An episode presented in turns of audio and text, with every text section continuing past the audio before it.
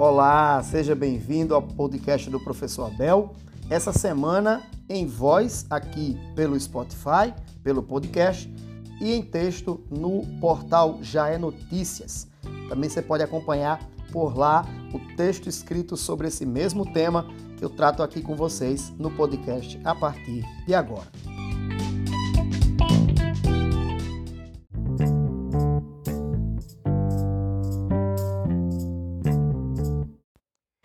Tema de hoje é educação, ou melhor, a falta dela, ou pior, aquele que deveria ter e não tem, que é o caso, infelizmente, do nosso atual chefe do Ministério da Educação, o principal órgão que gerencia as questões relacionadas às escolas, universidades, cursinhos, ou seja, todo o universo acadêmico do Brasil, que é o Abraham Weintraub.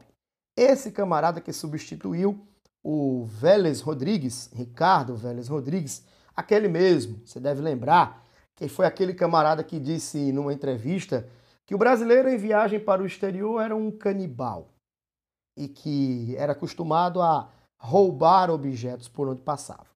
Aquele mesmo ministro, que também acumulou uma vergonha muito grande, quando esteve na Comissão de Educação da Câmara dos Deputados e foi encurralado, entre outros, pela deputada Tabata Amaral, que cobrou do ministro à época conhecimento mínimo para gerenciar a pasta. Mas, como diz o poeta, águas passadas não movem moinhos. O Vélez Rodrigues se foi, chegou o Abraão, ou Abraham Weintraub, e a ideia do Ministério da Educação parece que não mudou muito. Infelizmente, o que temos visto é uma gestão muito atrapalhada, uma sucessão de demissões e o pior, pessoalmente o ministro se envolvendo em vários problemas e polêmicas desnecessárias. A exemplo agora do começo do mês, em abril, onde o ministro foi denunciado por crime de racismo.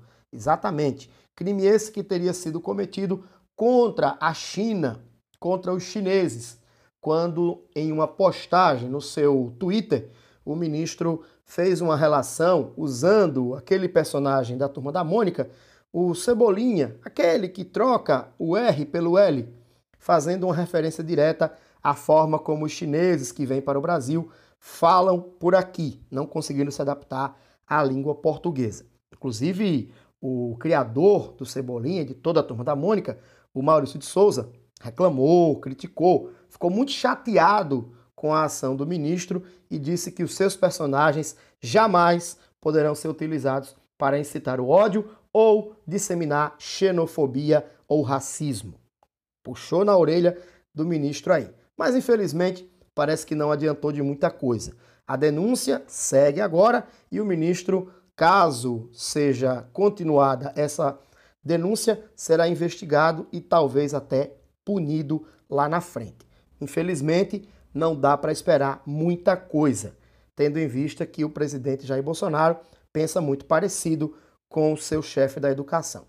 Além disso, o ministro segue na pauta do chefe do presidente Bolsonaro, minimizando a crise do Covid-19, que, nas palavras do próprio presidente, lá no mês de março, era só uma gripezinha e que, de acordo com o ministro, logo passa.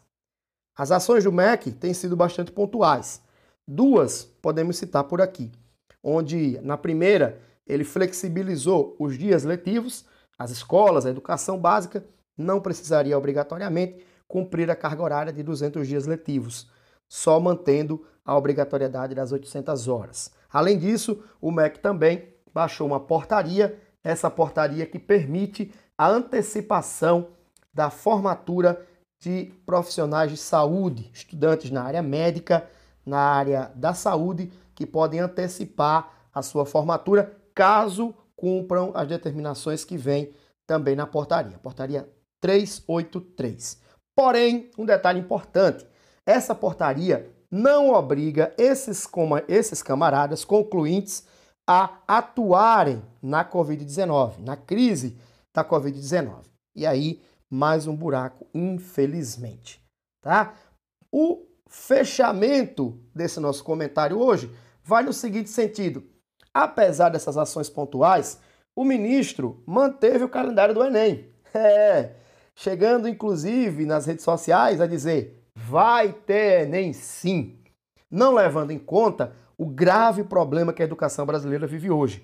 Muitas escolas não possuem estrutura para ofertar educação à distância, muitos alunos não têm acesso à internet, computador, celular ou outros aparelhos que possam levá-los até essa educação, já que estão confinados em casa diante do quadro de distanciamento, isolamento social. Assim, ampliando o fosso de desigualdade que existe no país. Muitos alunos não poderão ter a formação básica, muitos alunos não poderão ter a preparação mínima para a prova que acontecerá lá no final do ano. Até lá, muitos já reclamam, já pedem que o Enem seja pelo menos alterada a data de aplicação, mas o ministro insiste que está tudo bem, que logo passa e que o Enem se mantém. Né? Infelizmente, a teimosia e a insensibilidade que é tão típica desse governo que nos gere no país. Pois é, meus amigos, minhas amigas, esse foi o nosso comentário. Mais informações, caso vocês queiram se aprofundar mais no tema, lá no portal Já é Notícias tem um texto sobre isso e vocês podem também acompanhar por lá.